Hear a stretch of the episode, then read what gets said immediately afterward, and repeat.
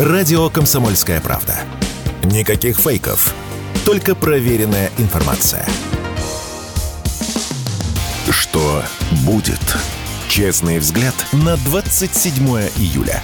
За происходящим наблюдает Иван Панкин.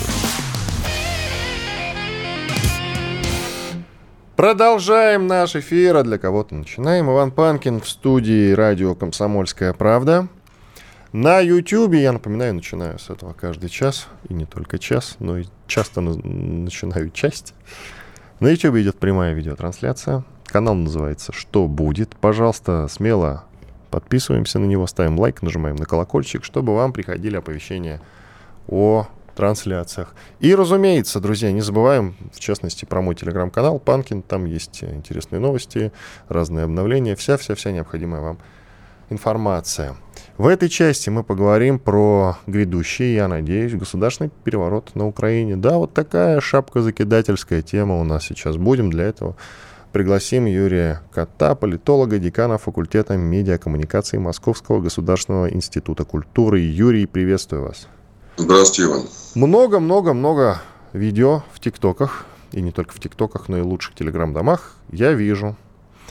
На них солдаты ВСУ говорят о том, что пора с этим уже заканчивать и идти на Киев, на Банковую, свергать, короче, Зеленского, к чертовой бабушке, брать власть в свои руки. И вообще с этим совсем пора заканчиваться, потому что на фронте творится беспредел, с ними не считаются, их отправляют на мясо, ну и так далее и тому подобное. Каковы перспективы государственного переворота на Украине? Честно только, без ура пропагандизма, ну и вот этого всего. Ну, я очень скептически отношусь к э, такой возможности, просто потому что э, подобные крикуны будут зачищаться, э, их будут просто уничтожать, кого-то показательно казнят свои же, а кого-то возьмут, посадят в тюрьму СБУ. Вот. Но в основном э, все, кто будет проявлять подобные э, слова и вещи, слушайте, они за 9 лет э, после Майдана поднатаскались по уничтожению э, буйных, как говорится, да, инакомыслящих, то есть тех, кто идет, марширует не, не согласно генеральной линии партии. Поэтому э, я пока скептически к этому отношусь, но, э, знаете, дыма без огня же не бывает, это тоже очень важно понимать.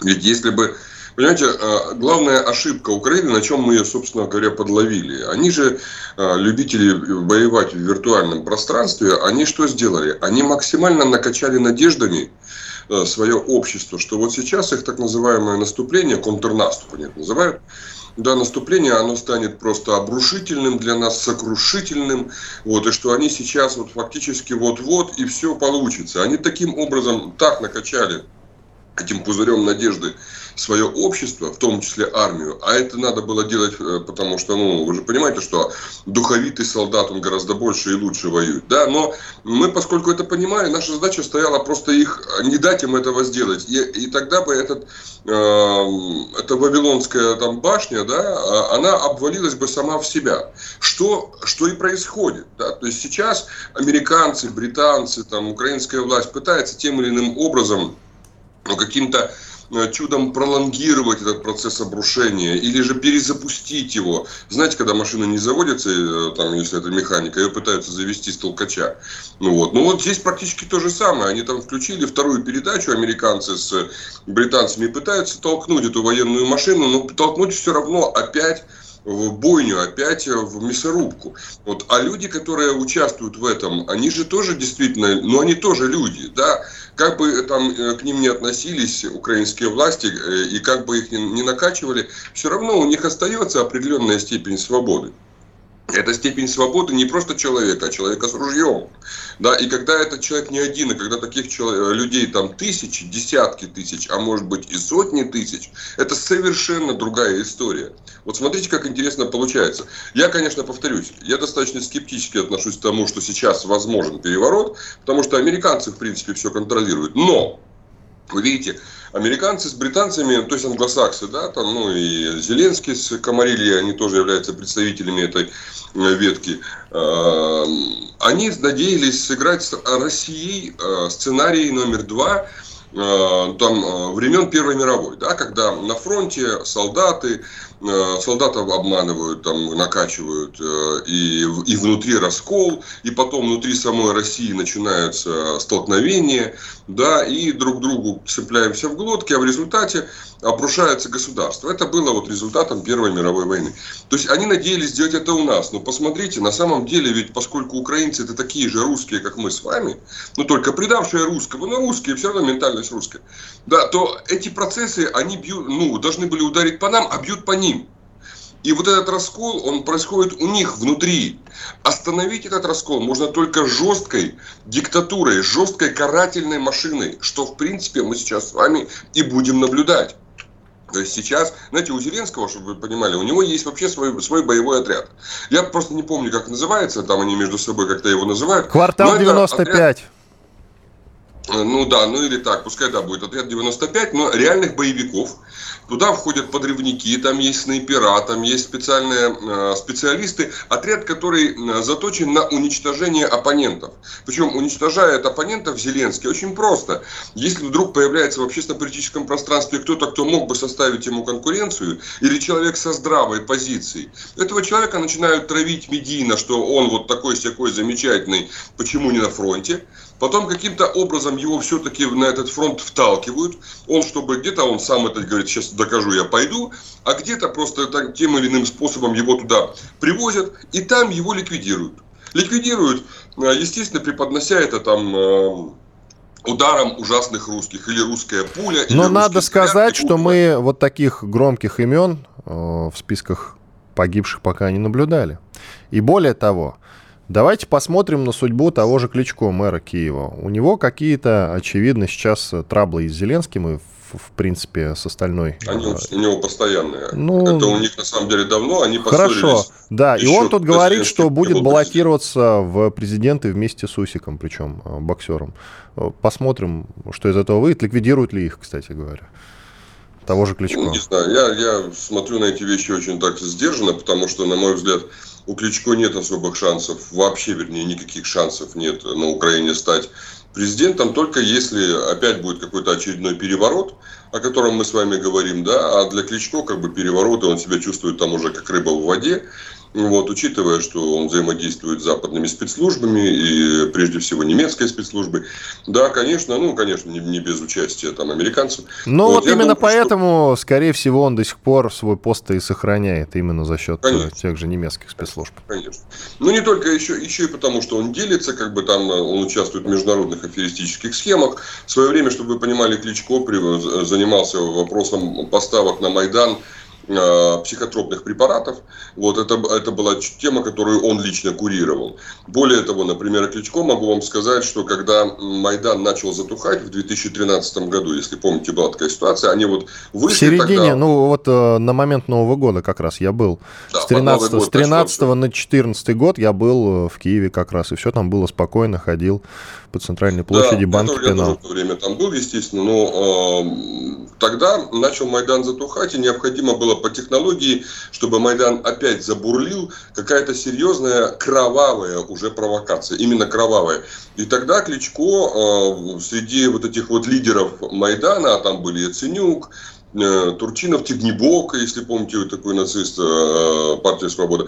Вот. И Кличко, естественно, там тоже был. Вот. И они думали, кого бы там, как бы это, каким бы образом это вот сделать. И Кличко был, собственно говоря, сторонником именно кровавого продолжения Майдана, чтобы полилась реальная кровь, появились реальные трупы. Это ну, просто, чтобы все понимали, чтобы никто не думал, что Кличко там чемпион мира да, и все. Нет, ребят, Кличко начинал с бандитов, обычных бандитов э, криминального авторитета Рыбки вместе с братом они как бы собирались, как бы там, да, и, и были вышибалами, да, там они становились э, и кулаками, как говорится, уничтожали людей. Да, вот с этого начинал Кличко, и никуда это не делось. Просто он надел пиджак, просто он, может быть, вышел на ринг, там, побоксировал, но все равно внутри его осталось такое же, бандитское. И сегодня мэр Киева – это бандит. Обычный бандит, который занимается отжимом и всем остальным. Ничего другого там не происходит. Вообще, знаете, так немножко отойдя в сторону, по философству, если можно, могу сказать, что такое ощущение, что как-то вот вроде бы времена меняются, вроде бы там и технологически мы с вами живем в другие времена, да, ну не на телеге мы сегодня с вами все-таки ездим, мы сейчас вот общаемся благодаря э, техническому прогрессу, но какие-то суть вещи, да, которые вот определяют бытие человека, они остаются, на мой взгляд, все-таки неизменными. Остается тот, все тот же вопрос добра, добра и зла, там вопрос жизни и смерти там, э, и бессмертности человеческой души. У нас наоборот... около минуты, Юрий. Да, Давайте подытожим вот посмотришь... по поводу переворота. Ладно, хорошо, армия, допустим, не пойдет на государственный переворот. Но что касается Зеленского, неужели он по-прежнему устраивает Запад? Ну, давайте подытожим. А, ошибся я в том, что мы можем с вами поговорить на другие темы. Смотрите, что касается Зеленского. Зеленский, конечно, человек еще до конца не использованный Западом. У него сохраняется еще потенциал русофобии. Поэтому думаю, что а, Зеленский будет э, Э, продолжать э, максимально вредить России. Э, и его последним аккордом может стать, знаете, он сам с президентства не уйдет, его оттуда можно только вынести будет теперь вперед ногами. Вот. И вот этот вот акт его выноса вперед ногами Запад тоже обязательно использует для того, чтобы еще в очередной раз навредить России, то есть обвинить нас с вами в том, что Зеленского вынесли. Вот, вернее, несут. Вот я думаю, что приблизительно так. Спасибо большое. Юрий Кот, мы еще с вами пофилософствуем обязательно. Не первый, не последний раз в эфире. Юрий Кот, политолог, декан факультета медиакоммуникации Московского государственного института культуры. Делаем перерыв. Спорткп.ру О спорте, как о жизни. Что будет? Честный взгляд на 27 июля. За происходящим наблюдает Иван Панкин. Продолжаем наш эфир в студии радио «Комсомольская правда». Иван Панкин. Ко мне присоединяется Марат Баширов, профессор НИУ ВШЭ, политолог, автор телеграм-канала «Политджойстик». Вы все его прекрасно знаете, а те, кто не знает, подписывайтесь, пожалуйста. Марат, я вас приветствую. Доброе утро, спасибо за рекомендацию. Ориентируясь на один из ваших постов, вот вы пишете. Давно пора, на Дальнем Востоке впервые в стране начали подготовку профессиональных замполитов. А, кого еще давно пора, порассуждаем с вами, ну и про замполитов с них и начнем. А зачем сейчас Хорошо. в армии э, заместители командиров по политической а это, работе? А это не в армии. Ну, вернее, это не только а, в армии, это и среди гражданских служащих. Вот та программа, которую запускает э, полпредство Дальневосточное, которую возглавляет господин Трутнев, это касается образовательных программ для государственных и, и муниципальных служащих. То есть там речь идет о том, чтобы у них появились навыки работы с информацией. Потому что все-таки на а, каждого, знаете, руководителя поселка, мэра, министра ориентироваться огромное количество людей. Они же задают им вопросы, и, соответственно, это, знаете, такое а, дополнительное профессиональное образование, такое новое требование времени, что эти люди должны а, разбираться в источниках, должны уметь перепроверять и, соответственно, грамотно отвечать, когда им такие вопросы задают. А по сути это просто куратор такой по политической нет, работе? Это, нет, нет, это, это не те замполиты, которые в армии, потому что в армии все-таки это, знаете, такой э, психолог. Второе – это э, наставник, да, в общем, который Э, пытается снимать напряжение у солдат, соответственно, объяснять, а что происходит. Все-таки давайте скажем, что в армии, в армии э, у тех, кто служит, у них меньше информации. А вот те, которые в гражданских организациях, любой государственный служащий, у него огромное количество источников. Плюс они еще там между собой же перебрасываются все время, репосты так называемые делают. И вот, соответственно, должен быть человек, который обладает э, авторитетом и может объяснить, а что происходит на самом деле очень простыми словами. Ну хорошо.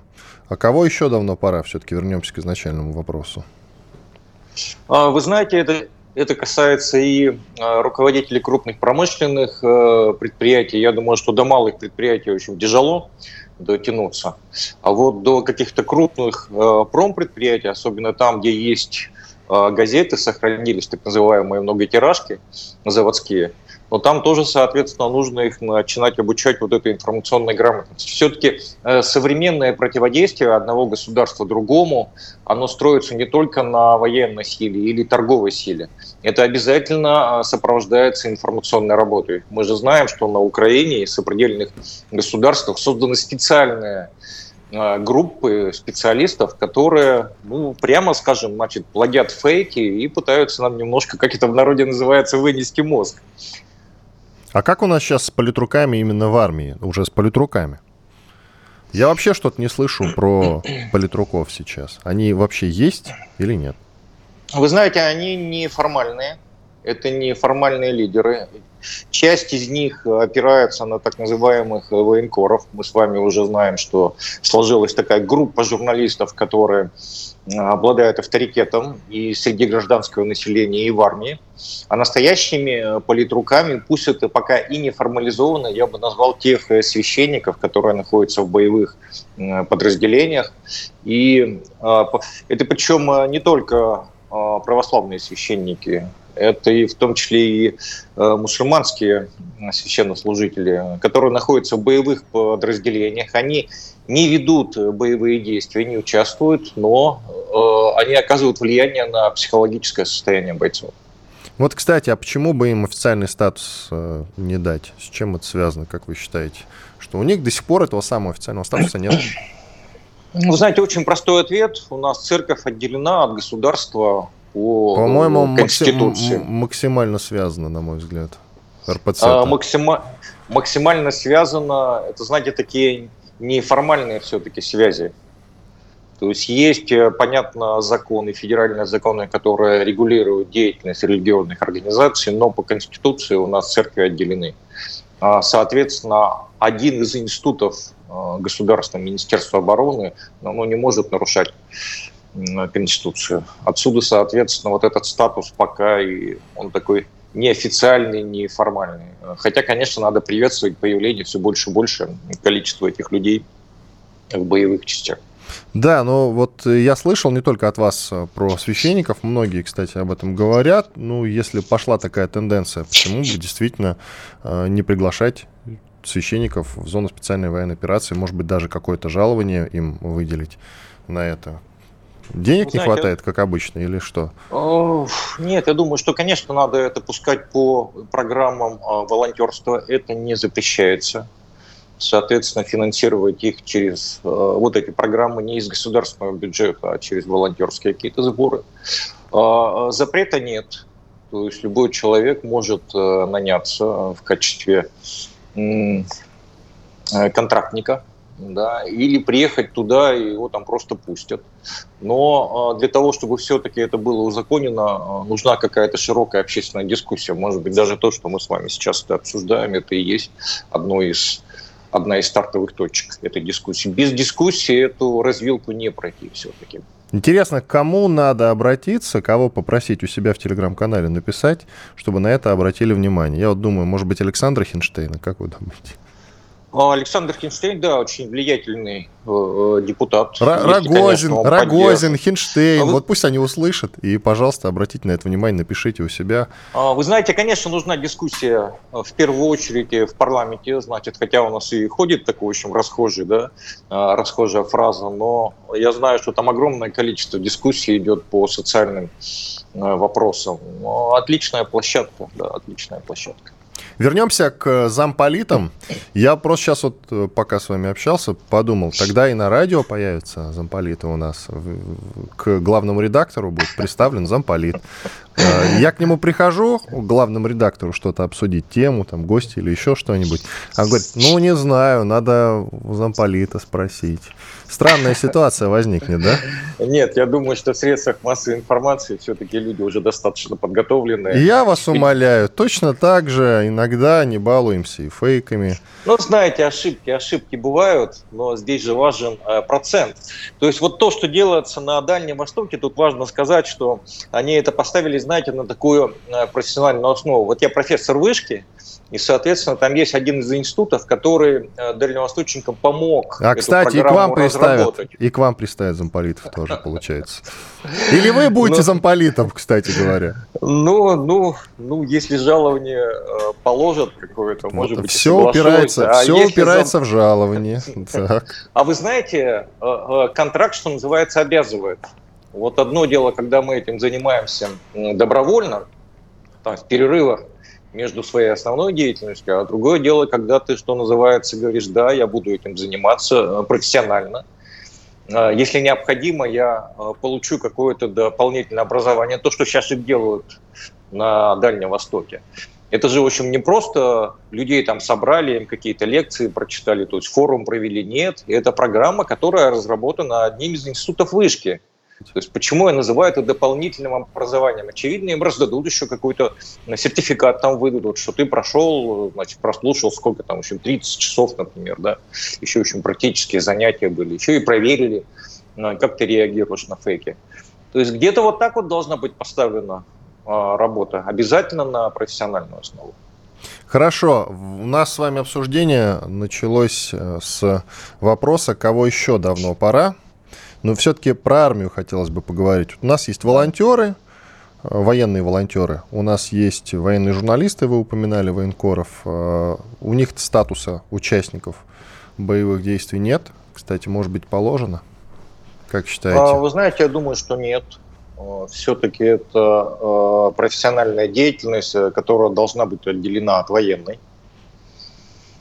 Потому что есть законодатель, законодательство значит, относительно ведения э, боевых действий. Правда, у нас там СВО, а не война.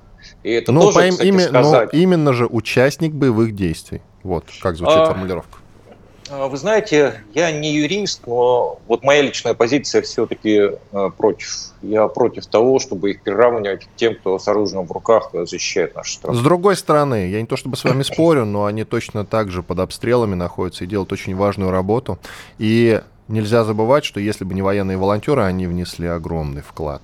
Это правда. Вот, сейчас. Э, Но одновременно, в том, в том давайте же... скажем, гибнут и э, значит, энергетики, те, которые восстанавливают да, да, соцсети, да, кстати, рабочие, гражданские да. люди гибнут. Очевидно, нужен какой-то статус знаете, это как во времена Великой Отечественной а, войны, вот был участник да, значит, э, боевых действий, а был э, так называемый внутренний Работник там а, что-то с тылом, работник тыла, что-то да, такое. Да, да, да, да. Ага. да. Вот, вот я бы, может быть, об этом подумал, но не в части журналистов, а в части тех, кто работает в каких-то гражданских организациях, но как раз попадает вот... Ну, про рабочих это вы верно заметили, да. Спасибо большое. Марат Баширов, профессор НИУ ВШЭ, политолог, автор телеграм-канала Политджойстик. Подписывайтесь, пожалуйста. Я Иван Панкин. Сейчас мы сделаем большой перерыв. Буду отвечать на те вопросы, которые вы пишете в чат на нашем канале, который называется «Что будет?» в YouTube. Милости прошу, поактивничаем давайте. Сейчас вот обещаю не отлучаться, буду отвечать на все вопросы. Все, уходим на перерыв. После полезной рекламы и хороших новостей продолжим.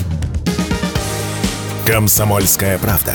Радио, которое не оставит вас равнодушным. Что будет? Честный взгляд на 27 июля.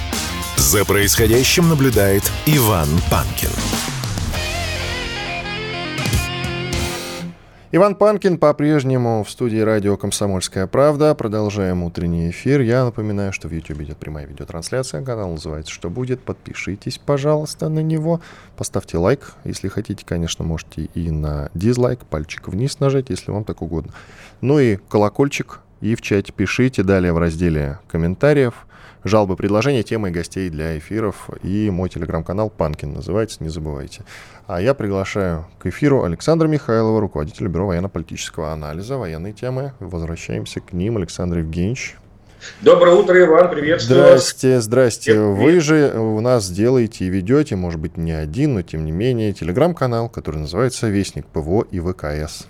Все правильно, спасибо, а, коллеги. Да, рекомендуем подписаться. На самом деле, конкретно про ПВО и ВКС, что-то я других телеграм-каналов-то и не наблюдаю особенно. А сейчас есть смысл о них поговорить.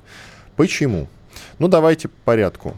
Летят истребители F-16, и пусть пока летят медленно в сторону Украины, чтобы участвовать в боевых действиях против России. И непонятно в каком количестве. Может, эскадрилья, там, допустим, из 30, из 50, из 100, из 200. Но так или иначе, какое-то количество этих самых истребителей совсем скоро присоединится к боевым действиям. Непонятно пока и с летчиками. А, то ли говорят, что начался процесс их обучения, то говорят, он затягивается. В общем, говорят разное, одно мне очевидно. Если говорят активно, значит, совсем скоро истребители попадут на фронт. И в этой связи возникает вопрос. Вот в прошлом часе эксперт э, Алексей Борзенко сказал интересную мысль. И с вами, как человеком, который в ПВО разбирается, мне лично интересно обсудить. Вот мысль Борзенко была следующая. 30 истребителей — это примерно на неделю. Ну, понятно, что подразумеваются еще какие-то воздушные бои с нашими летчиками, истребителями, Су-35, например. Но, тем не менее, наверное, основная ставка-то будет сделана на ПВО. Наше ПВО готово к нашествию американских истребителей F-16. Ну, давайте попробуем смоделировать да, поведение американских истребителей, их экипажей в воздушном пространстве Украины. То есть, на мой взгляд, субъективный, Э, при, если эти самолеты прибудут, в чем лично я неоднократно сомневался, потому что э, как с историей с э, Абрамсами, как с историей с более современными зенитно-ракетными системами американского производства, так и с историями с истребителями от компании Lockheed Martin, это все визитные карточки американского ПК. Они очень дорожат своей репутацией на, оборона, на оборонных рынках и законтрактованы на десятилетия вперед. Поэтому американцы меньше всего заинтересованы в имиджевых потерях для собственного ПК. И об этом мы не раз с коллегами спорили и говорили, э, что они именно немцев или других европейских партнеров подставят под удар российских вооружений. Вот с леопардами произошла как раз та самая история, которую мы все здесь неоднократно предсказывали, что они прибудут в ограниченном количестве на фронт, их очень быстро будут сжечь наши противотанковые и авиационные вооружения, а на Западе будут кричать, да это не наши уже леопарды, они уже не немецкие, и будут всячески пытаться снять с себя имиджевые потери, потому что леопарды тоже очень хорошо Э, очень, имели очень хорошую репутацию на оружейных рынках до украинского конфликта.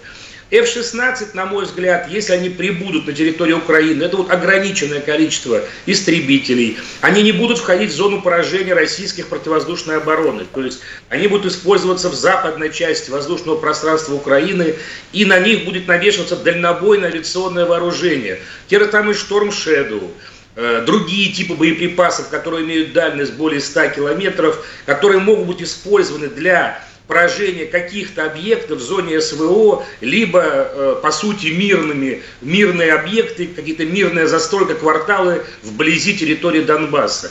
Опять же, ими можно терроризировать жителей Крыма, да, что они продолжают это делать при использовании еще остатков советской авиации. Но мы видим, что в ежедневном режиме сбиваются э, самолеты и вертолеты противника. Вот вчера стрелок из ПЗРК и глаз бил Ми-24 украинской воздушно в украинской армии. То есть э, практически ежедневно добиваются остатки Э, авиации, которые еще там по сусекам выскреблены с Восточной Европы, еще советского производства, это Су-24, Су-25, ну, Су-27, по-моему, там уже и нету.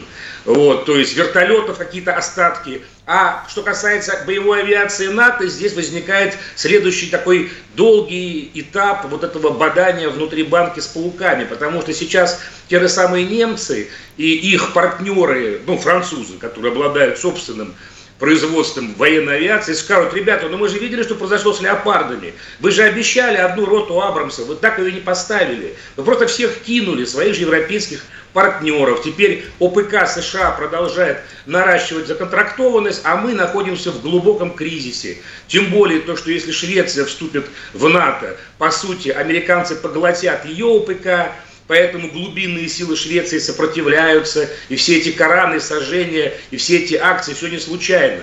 Потому что лоббисты ОПК Швеции крайне сопротивляются перемещению в альянс. Им это очень невыгодно. Их просто вытеснят с мировых рынков вооружений. А шведы это ключевые игроки на мировых рынках вооружений. В десятке уж точно они состоят. То есть и ряд других государств, которые производят оружие в Европе, очень недовольны таким положением вещей, что как бы старший такой товарищ, куратор этого всего, э, кидает в огонь дровишки европейского производства, свои же дровишки он приберегает для войны с Китаем. И это как бы на уровне военных экспертов на Западе уже понимание складывается. Так что, э, на мой взгляд, F-16 прибудут на Украину не скоро и, возможно, к концу этого года в ограниченном количестве. И, на мой взгляд, воздушных боев не будет. Они будут крайне, э, э, крайне трепетно относиться к американским боевым машинам, сомневаюсь, что не будут управлять вообще украинские летчики. Я думаю, это, это будут летчики НАТО, прежде всего поляки. И э, опять же напомню, что у американцев есть еще две линейки более современных истребителей, F-22 и F-35. Но это совсем, конечно, заоблачные высоты для украинских, так сказать, вожделений, но при этом надо понимать, то, что если F-16 1, 2 или 5 упадут – на украинскую землю будут гореть, вслед за имиджем F-16 посыпется имидж F-22 и F-35. А я напомню, что даже самолет F-35 абсолютно уязвим перед зенитно-ракетными системами уровня S-300V, S-300V4, S-400, S-500. То есть вот эти четыре системы гарантированно кладут на землю вот этот э, перехваленный супердорогой F-35. Но S-500, насколько я знаю, сейчас не особо активно используется у нас. Он, может быть, и есть, но их очень мало. По сути, это новый эшелон нашей противовоздушной обороны, то есть след за, за ПВО у нас шло ПРО, а теперь это, по сути, противокосмическая оборона, то есть это единственный в мире комплекс, ну, система даже в более широком э, э, порядке, то есть которая обладает военно-техническими возможностями поражать низкоорбитальные спутники. Поэтому на данном этапе гибридного столкновения с НАТО С-500 в общем-то, ждут своего часа. Поэтому если, если эскалация с НАТО перейдет в более тяжелую фазу, не ядерную фазу, но более тяжелую, начнем сбивать военные спутники противника. А что остается делать? Да, не надо только забывать о том, что им тоже, им Украине тоже поставляют зенитно-ракетные комплексы. Например, ну, старый добрый э, Патриот, а это очень мощная система ЗРК, и зенитно-ракетный комплекс НАСАМС, он скандинавский, не помню, норвежский или шведский. Скандинавский. И они тоже себя, насколько я понимаю, зарекомендовали хорошо. Для наших самолетов, получается, это тоже большая проблема, не так ли? Ну, понимаете, мы же, у нас же тоже э, летчики люди опытные, и они в зону поражения ПВО украинских вот ЗРК малой и средней дальности не входят. Тем более, что наши авиационные боеприпасы гораздо более дальнобойнее, чем те, которые использует украинская армия. Поэтому в нашем случае у нас возможности гораздо более широкие. Но опять же напомню то, что и на САМС, и АРСТ, европейские да, комплексы, и американский ЗРК Патриот средней дальности, это угроза для самолетов, вертолетов, и крылатых дозвуковых ракет. Все, что летит на сверхзвуке и быстрее, преодолевает эти угрозы очень легко. И мы видели, что случилось э, с дивизионом Патриотов совсем недавно в предместьях Киева. Так, так что... подождите, там вроде бы один или два были уничтожены. А дивизион это сколько? Мы же понимаем, что, понимаете, комплексы прикрывают определенный участок местности. Сколько бы они ни поставляли на украинский фронт, линию фронта в 1200 километров, у них просто не хватит возможностей э, создать такую глубоко эшелонированную противовоздушную оборону. Это скорее более такие информационно-политические акции, когда Запад заявляет о поставках, делают красивые сюжеты. Потом этот дивизион, конечно же, горит, пораженный нашими средствами поражения. Но об этом западные медиа не спешат рассказывать западной аудитории. При этом давайте как бы понимать то, что определенные участки местности они, конечно, будут прикрывать, это естественно, но это не имеет значения для макропоказателей в этом конфликте, потому что при наступлении российской группировки по всей ширине линии фронта, дай бог, если она начнется в полномасштабном формате, Э, все эти поставки, то сейчас, допустим, посмотрите на новый пакет на 400 миллионов, согласованный Пентагоном. Там а я как раз, я же обозначил, что Патриот туда входит, на САМС. Боеприпасы, боеприпасы, не пусковые установки, прежде всего ракеты. Понимаете, они дорогостоящие и быстро кончаются. Тем более, что с помощью беспилотных аппаратов, либо э, средств... Э, Э, реактивных систем залпового огня и других боеприпасов, мы можем постоянно вырабатывать запас ракет у противника. И мы этим занимаемся. Они очень быстро заканчиваются. Боеприпасы к насамсам, XRK Patriot. И опять же, более совершенные зенитно-ракетные системы типа Aegis, типа TET американцы никогда не поставят туда, потому что Уходим это на перерыв, стратегическое ПРО для своей обороны. Радио «Комсомольская правда». Срочно о важном. Что будет? Честный взгляд на 27 июля. За происходящим наблюдает Иван Панкин. И мне помогает Александр Михайлов, руководитель Бюро военно-политического анализа. Александр Евгеньевич, еще хочу вот что обсудить. Мы про снаряды с вами заговорили, потому что основная часть вот этого пакета, нового пакета – американской помощи для Украины, это, конечно, боеприпасы, снаряды. И патроны, кстати, в том числе, в огромном количестве. А по поводу снарядов, э, давайте, вот вы сказали, что снаряды стоят очень дорого. Но есть и дешевые, кстати, снаряды, которые, с которыми очень э, проблематично справляться даже нашему ПВО. Они называются GLCDB, кажется. Умные снаряды. И причем, насколько я знаю, дешевые. Я не видел, входят ли они в новый пакет или нет. Может быть, надо просто подробнее открыть э, сам пакет и почитать. Там э, довольно много, около сотни страниц. Но, скорее всего, GLCDB входит, потому что они могут лететь на э, где-то вот над землей практически и таким образом прорывать ПВО противника. Что скажете по поводу этих снарядов? Ну, кстати, Минобороны уже подтвердила то, что наши э, зенитчики освоили Э, механизм уничтожения конкретных этих дополнительных авиационных боеприпасов. Они действительно дают новые возможности авиационным бомбам, но уже неоднократно проходили в сводках Минобороны сообщения об уничтожении этих авиационных бомб. Так что это тоже не вундерваффе. Сегодня, кстати, об этом хорошо Володя написал в своем телеграм-канале по поводу вундерваффе как это, с чего все началось, с Гитлера, Геббельса, и как это все аккуратно сейчас перекочевало в украинский внешнеполитический дискурс, все эти бесконечные обещания чем-то удивить российскую группировку.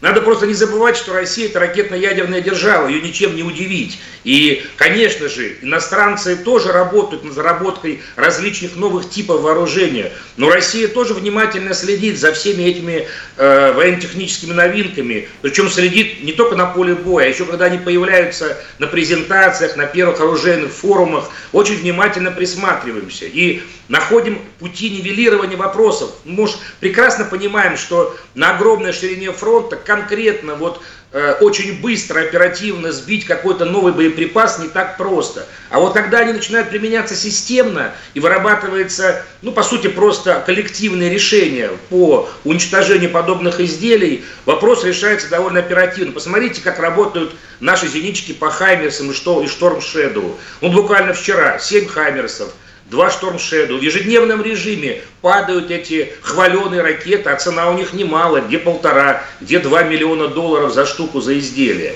И там тоже несмотря на натянутые западные улыбочки в СМИ, они очень серьезно переживают за эти финансовые потери, потому что лоббисты УПК сидят везде на Западе. Это очень не то что коррумпировано, а очень широко представленное сообщество бизнесменов, которое очень серьезно давит на политиков, как в евросообществе, так и в Штатах. Потому что Штаты, кстати, сейчас испытывают, ну, администрация Байдена испытывает огромное количество критики со стороны конгрессменов относительно неэффективности пакетов, поставленных на Украину. Если мы сейчас посмотрим стенограммы там то, что обсуждали в Конгрессе вот до ухода на каникулы, там очень много было сказано неприятных слов в адрес команды Байдена, что вы все профукали, миллиарды ушли в пустоту, Украина никуда не расширяет э, свою группировку, не расширяет, не, не давит восточное направление на линии фронта, и никаких военных успехов на фронте нет, потому что одно дело – говорить вот это бла-бла-бла, Блинкин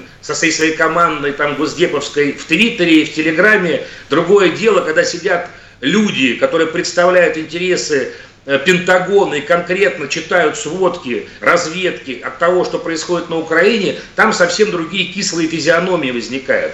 Поэтому я думаю, то, что процесс-то тоже не бесконечный. Ручеек, как мы видим, истощается. Мы помним те ежемесячные пакеты прошлого года по 3, по 5 миллиардов долларов. Ну и сейчас 300-400 миллионов долларов в месяц, полтора. Да, это, конечно, угроза, да, это все бьет по нашим, по нашим землям, но, извините, это совсем другие объемы вооружений, которые ехали на Украину летом и осенью прошлого года.